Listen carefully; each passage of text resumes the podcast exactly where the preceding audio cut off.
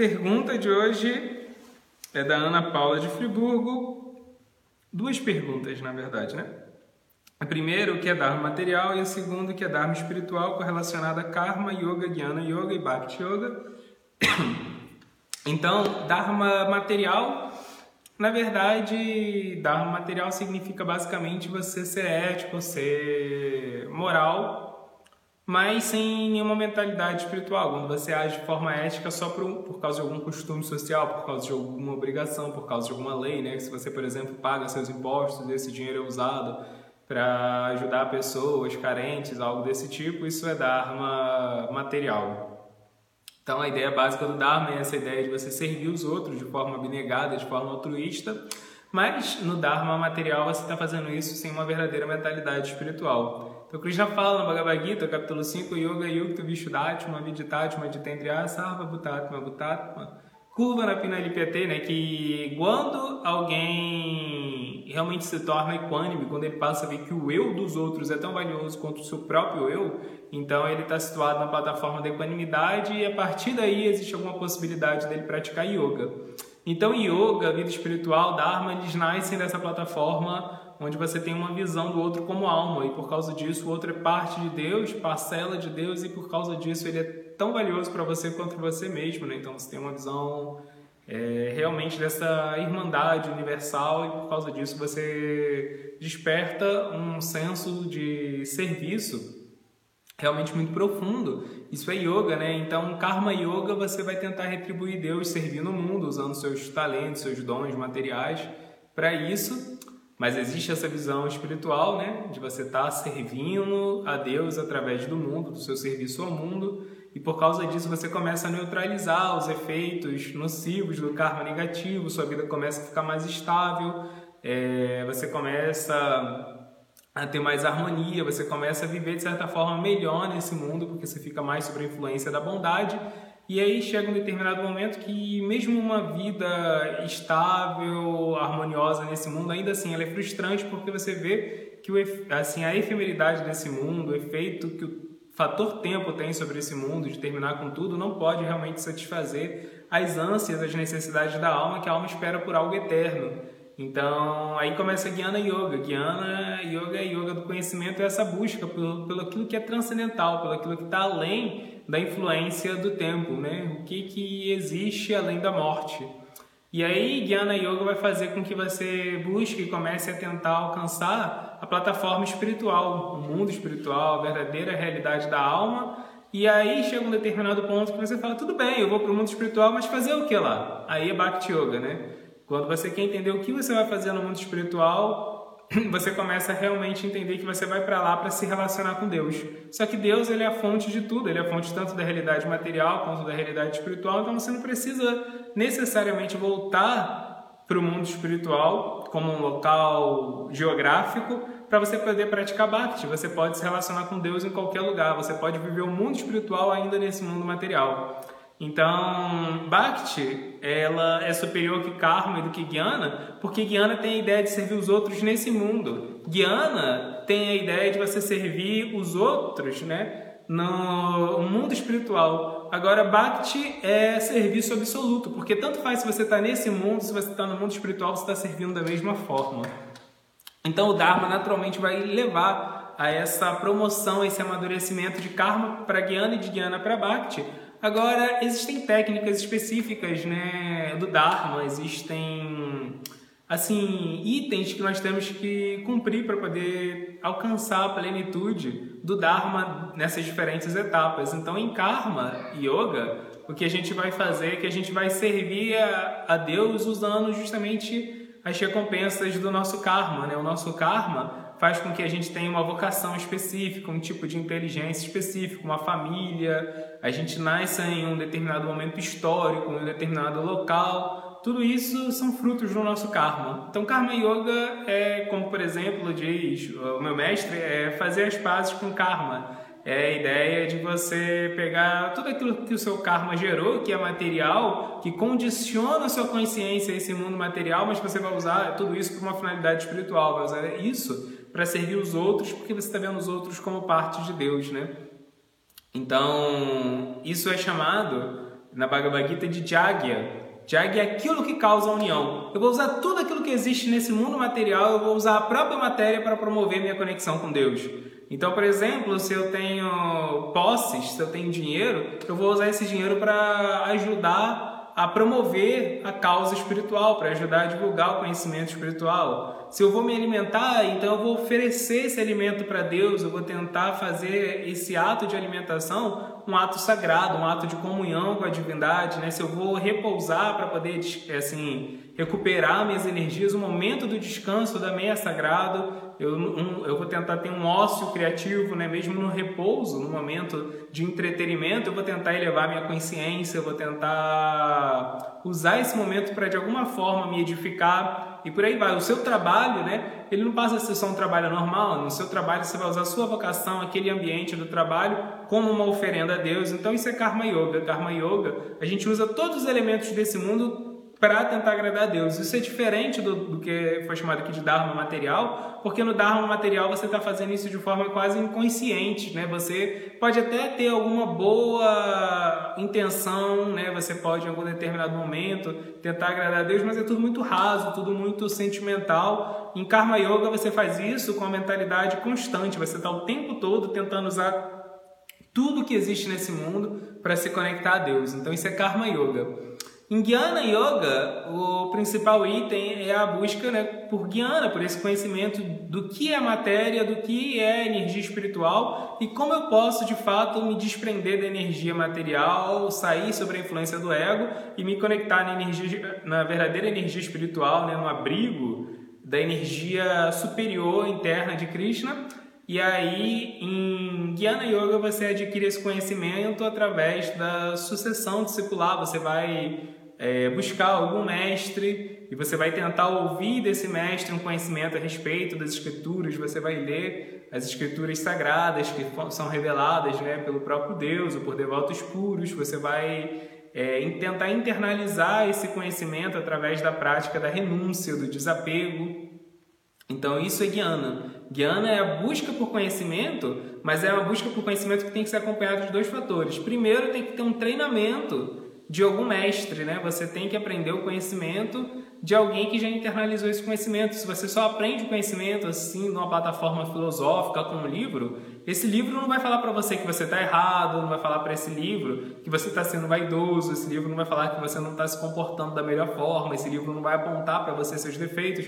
Ele vai falar isso tudo de uma forma genérica e você pode pegar todos esses ensinamentos para poder aplicar nos outros. Você pode ver como os outros estão sendo egoístas, como os outros estão vítimas da cobiça, como os outros estão vítimas da luxúria, mas talvez você não veja isso em você mesmo. Por isso a gente precisa do acompanhamento, da guia, do treinamento de alguém que está vivo, que a gente admira e que essa pessoa vai poder mostrar para a gente os nossos defeitos. E esse treinamento espiritual, essa absorção desse conhecimento, ela tem que ser acompanhado de desapego. É, essa é a característica, né? De que a gente realmente está é, tá entendendo o valor da matéria, que a matéria é uma energia de Krishna, uma energia de Deus, que tem que ser usada para o Dharma e não para a nossa vaidade. Então, se a gente está realmente internalizando o conhecimento, nosso grau de desapego vai aumentar. Então a gente tem que usar isso como um termômetro na nossa prática diária e ver como o nosso desapego, né, o nosso grau de renúncia estão sendo realmente fortalecidos. Tudo isso faz parte de Guiana. Agora, em Bhakti Yoga, existem nove técnicas é, principais, nove formas principais de praticar esse relacionamento com Deus. A primeira é Shravana, ouvir sobre Deus. Né? Então, nós temos que ouvir o conhecimento espiritual e temos que ouvir o, esse conhecimento de três fontes, né? Temos que ouvir de um mestre, temos que ouvir esse conhecimento das escrituras e temos que ouvir esse conhecimento de outras pessoas que também estão praticando que nem a gente, né?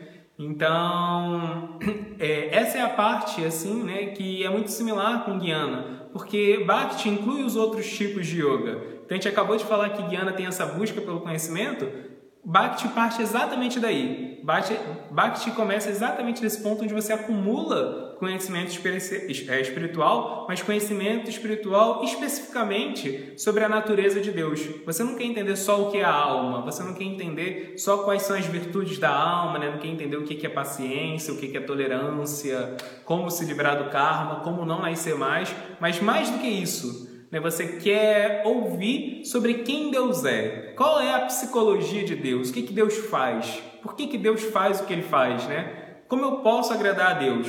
Então isso é Shurabana, você ouve a respeito de Deus, que é o ápice do conhecimento espiritual.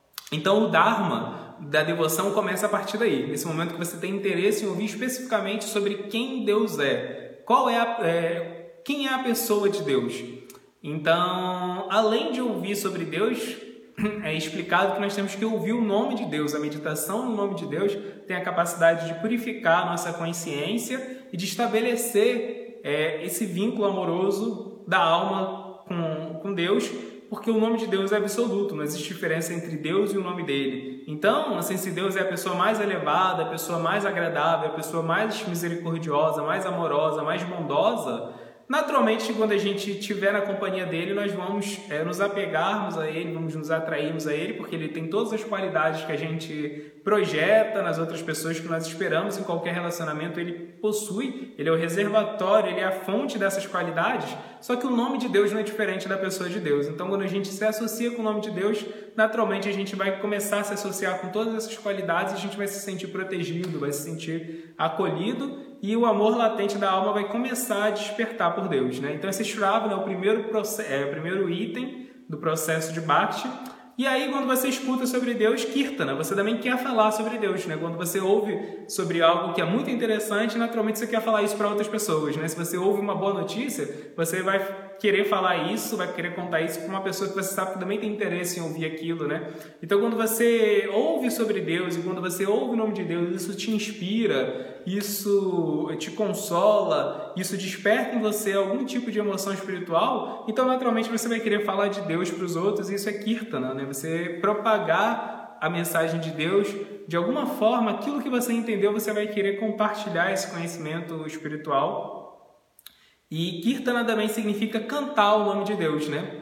Então, esse é o segundo processo de Bhakti. O terceiro processo de Bhakti é o chamado Smarana. Smarana significa lembrança. Então, nós temos que invocar a lembrança de Deus no nosso cotidiano. Não é só que a gente pode, é, que a gente deve lembrar de Deus em momentos específicos, quando a gente for cantar a nossa japa, quando a gente estiver em um templo, não, você tem que lembrar de Deus em todos os momentos assim do seu cotidiano, né? Então, quando a gente vê algo na natureza que é belo, que nos inspira, uma paisagem assim celestial, você tem que falar: "Nossa, Deus é a fonte daquilo", né? Essa, essa obra aqui de arte da natureza tem que ter um artista por trás dela. Então é, é Deus, né? você lembra dele, né? Você vai lembrando de Deus no cotidiano. Sempre que alguém te fala alguma coisa que te inspira de alguma forma, você lembra que pode ser Deus que está falando através daquela pessoa, né? Então, quando alguém fala algo assim que realmente deixa você animado, entusiasmado, você sabe que Deus está falando através daquela pessoa. Mas quando alguém fala algo assim que também é pesado, né, algo que te incomoda, também pode ser Deus tentando te dar algum toque de alguma forma, Deus tentando mostrar para você os seus defeitos através de outra pessoa. Então, assim, Ismara, né, é essa lembrança de Deus no cotidiano. A gente tenta entender que Deus realmente é o controlador. Então, se ele é o controlador, você tenta ver todo evento da sua vida de alguma forma conectado com alguma lição que Deus está tentando é, te transmitir. E Smara, né, essa lembrança, significa também se lembrar das instruções que Krishna dá na Bhagavad Gita, mas lembrar delas é, cada vez tentando se aprofundar mais nessas instruções, tentando refletir profundamente sobre ela, tentando ver qual é a verdadeira mensagem que tem ali por trás, né, tentando entender os mesmos ensinamentos, só que cada vez em camadas mais profundas. Então a gente não deve ouvir o conhecimento espiritual só uma vez e já ficar satisfeito com aquela primeira compreensão que a gente tem daquele determinado tópico. A gente tem que estar sempre revisitando os pontos que a gente já entendeu para ver se agora, né, depois de já ter praticado mais, a gente consegue entender ele sobre uma outra perspectiva mais avançada, mais elevada. Então esse é Smarana, esse é o terceiro item da prática de Bhakti. O quarto item da prática de Bhakti é chamado Pada Sevana, que é bem interessante. Pada significa pé e Sevana significa serviço. Então, fazer serviço com os pés.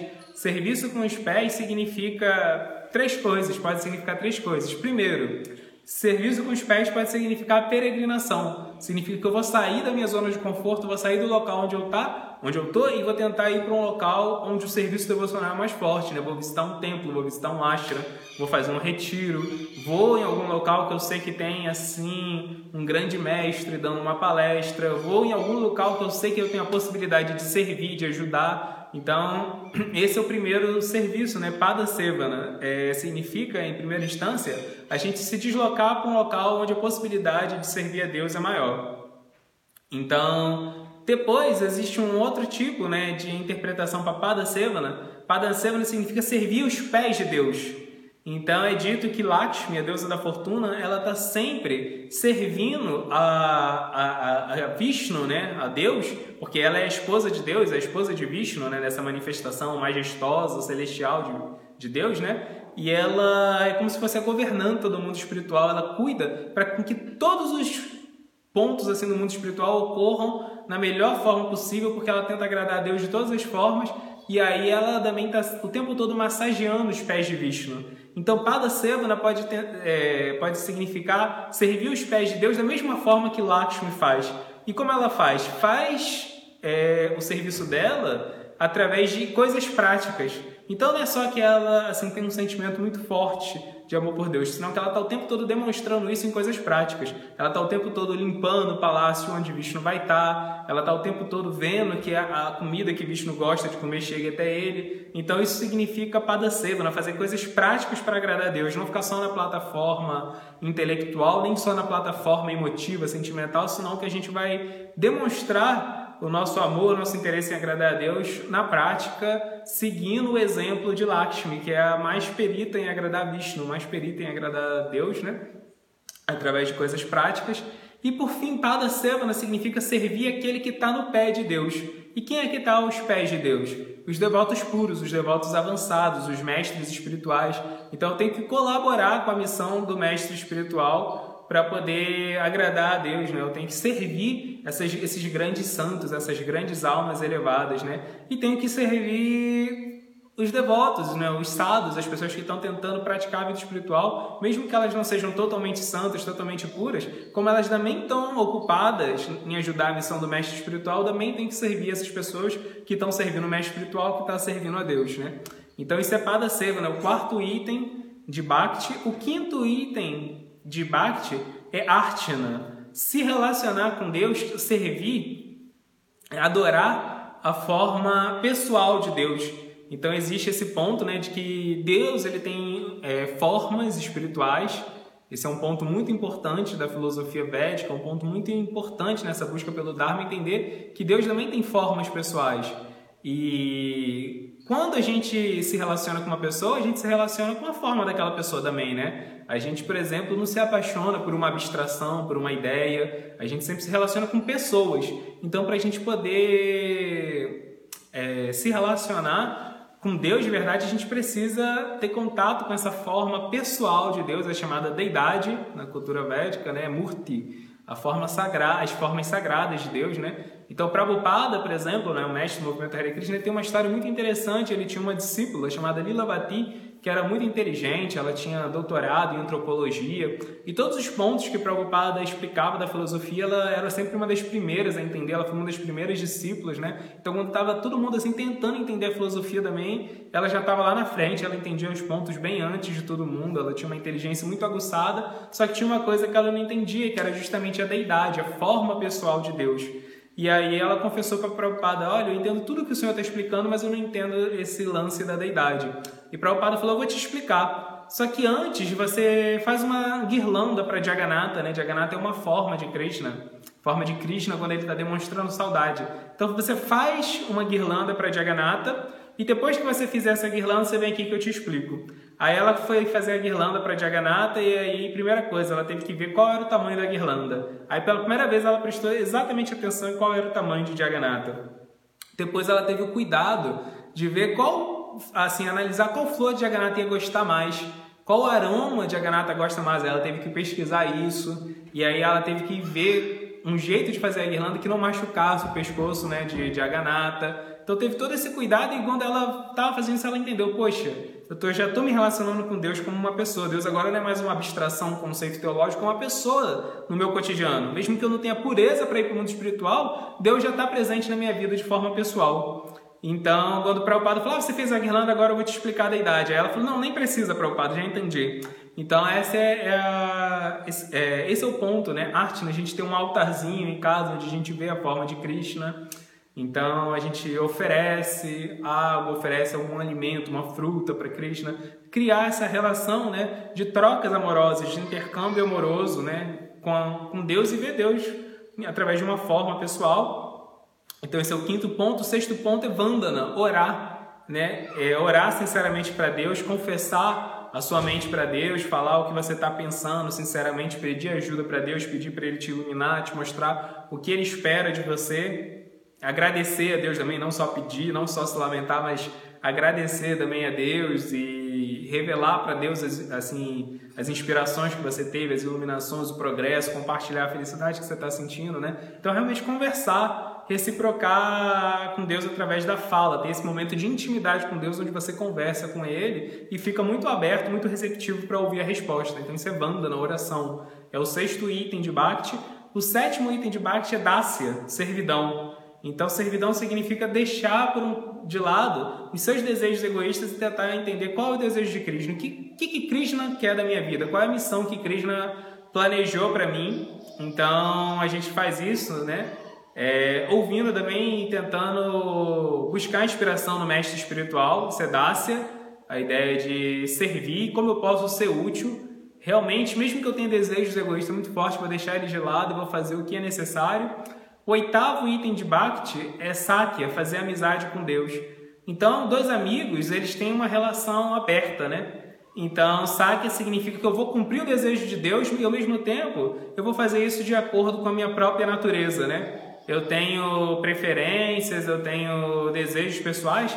Então, todos os meus desejos que não forem egoístas, eu vou satisfazer eles ao mesmo tempo que eu estou satisfazendo o desejo de Deus. Então, por exemplo, se Deus tem o desejo de que o conhecimento espiritual seja difundido pelo mundo e meu desejo pessoal, por exemplo, sei lá, é escrever um livro, então eu vou escrever um livro que faça isso. Assim, eu estou me satisfazendo e satisfazendo Deus ao mesmo tempo, né? Então, enquanto dar-se significa rejeitar todos os nossos desejos egoístas, o passo seguinte, Sakya, significa tornar compatível todos os nossos desejos que não são egoístas com a missão de Deus. Assim eu fico satisfeito e Deus fica satisfeito ao mesmo tempo. E por fim, o nono passo de Bhakti Atmanivedana, rendição completa a Deus. Rendição completa por Deus é aquela hora que você rende todos os itens da sua vida para Deus, não só uma parte da sua vida, mas a sua vida inteira. E esse é o ápice do Dharma da devoção. Aí a gente pode perguntar como que eu vou fazer isso, né? Isso parece muito difícil a gente faz essa rendição completa justamente praticando todos os itens anteriores, todos esses que a gente praticou. Então, isso vai fazer com que todas as partes do nosso ser, as nossas emoções, o nosso intelecto, a, assim, a nossa capacidade de trabalhar, o nosso desejo por buscar entretenimento, o nosso desejo por buscar relacionamentos, tudo isso passe a ter uma conexão com Deus e aí naturalmente a gente vai estar tão apegado a Ele que tudo aquilo que Deus deseja vai ser exatamente aquilo que a gente deseja também e aí essa rendição ela vai se tornar algo espontâneo, algo fácil, algo natural. Então essa rendição é justamente o somatório de todos os itens anteriores, né? E esse é o Dharma da devoção, todos esses nove passos, né?